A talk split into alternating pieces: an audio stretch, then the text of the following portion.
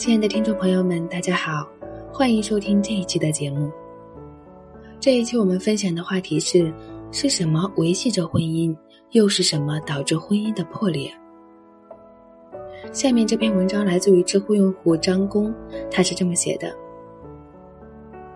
想看文字版的朋友可以关注我们的同名微信公众号“子夜读书”。早在十年前，我曾经为了学分，恬不知耻的选择了一些文史类选修课程。那时候我在上中国近代文学史，老师花费了两个礼拜和我们讲述了四位著名作家的生平，尤其是他们的婚姻部分。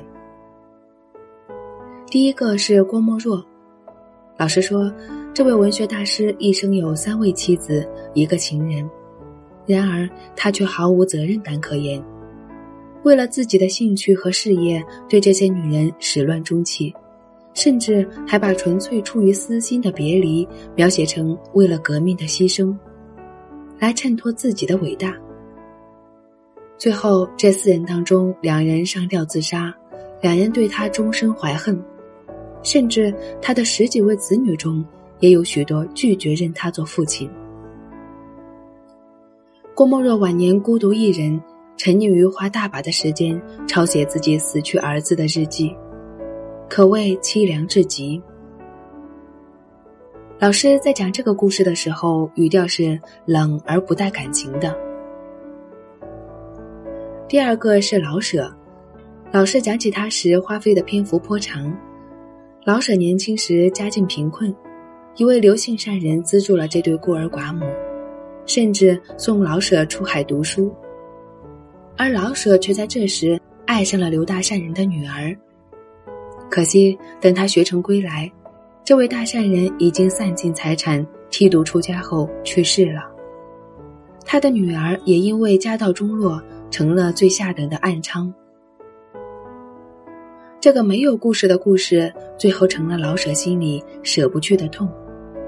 他写下了《无题》和《微神》两篇小说，纪念自己的初恋，并一直到三十四岁才通过朋友介绍成婚。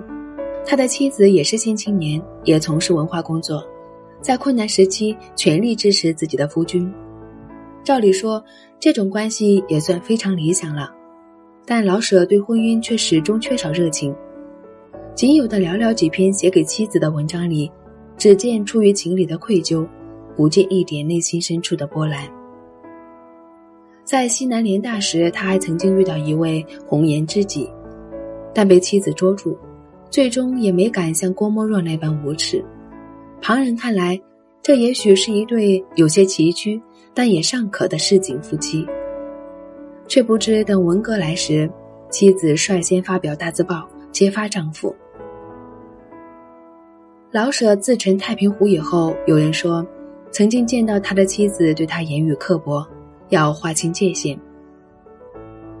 老师说这个故事的时候，语调里明显有一种深深的遗憾。第三个是沈从文，这个故事比较平淡，大意是乡下小子沈从文对大家闺秀张兆和一见钟情，前前后后写了几百封可以入册的情书。张兆和一开始觉得。他不知天高地厚到了有趣的程度，最后也慢慢被他的专情和文采打动。两人在胡适等好事之徒的撮合下结为连理，却在婚后迅速的因为太过悬殊的背景而无法继续生活，一度分居。然而，解放后的数次清算时期，两人的感情最终还是占了上风。张回到了沈的身边。在关键问题上点醒了沈从文，让他放弃写作，转行历史研究，又捐出了大量娘家的文物，帮助小家庭躲过了十年浩劫。张兆和对沈从文可谓尽责，但对他的不理解也一样，几乎持续到了人生的尽头。然而，在丈夫死后，她才终于发现两人之间的感情之深。并最终在丈夫的墓碑上写下了“不折不从，星斗其文，一词一让，赤子其人”这十六个字。这十六个字写尽了沈从文的一生，老师在讲这个故事的时候，有一些同情，但也有一些欣慰。第四个就是钱钟书，他和杨绛的故事在今天几乎让人耳熟能详了。老师所述与今天大部分媒体公众号来看看什么是爱情，杨绛先生谈论钱钟书这类文章没有什么太大不同。唯一让我记得的是，就是讲两人在五七干校受教育时，依然把彼此护得非常周全。他们夫妻甚至在和别人起冲突时，干过揪人头发、扇人耳光之事。这个细节让我至今依然觉得，他们的爱情非常纯粹。不但不和爱好与物质有关，甚至不和名节与面子有关，真正做到了罔论世人，只求本心。老师讲到钱钟书和杨绛时，毫不意外的语气中充满了羡慕。讲完钱钟书的故事，眼看就要下课，老师突然说：“我有一个忠告，想说给你们在座的所有同学听。”郭沫若的婚姻没有道德，所以他的下场最凄凉。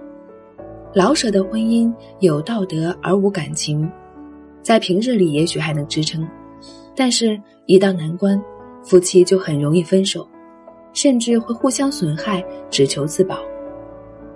沈从文的婚姻有道德也有感情，只是缺少理解或者说是乐趣。这样的婚姻稳定。但可能终其一生都有很多劳碌和抱怨。钱钟书的婚姻才是真正的包含了全部的道德、感情与乐趣，所以他们成为了彼此的灵魂伴侣，代表了爱情最美好的部分。你们也许还没法体会到，但人生在世，婚姻其实非常非常重要。我希望大家将来都认真对待婚姻。不求达到钱阳的境界，但起码也要学习沈从文，把道德和感情这两条底线牢牢的把握住。人一辈子七八十年，其实长的超出你们的预料。想在这么长的时间里不遇到任何变故是不可能的。一个讲道德、有感情的婚姻，就像一把下了的锚，有了它，多大的浪头来了，你都不会轻浮。因为你心里知道，自己还有想见到的人，有想尽的责任，这种想法的力量是和信仰相当的。他的这番话，在我之后的人生里不断被想起、印证。好了，我们这期的节目就分享到这里，欢迎大家继续关注我们。想看文字版的朋友，可以关注我们的同名微信公众号“子夜读书”。我们下期见。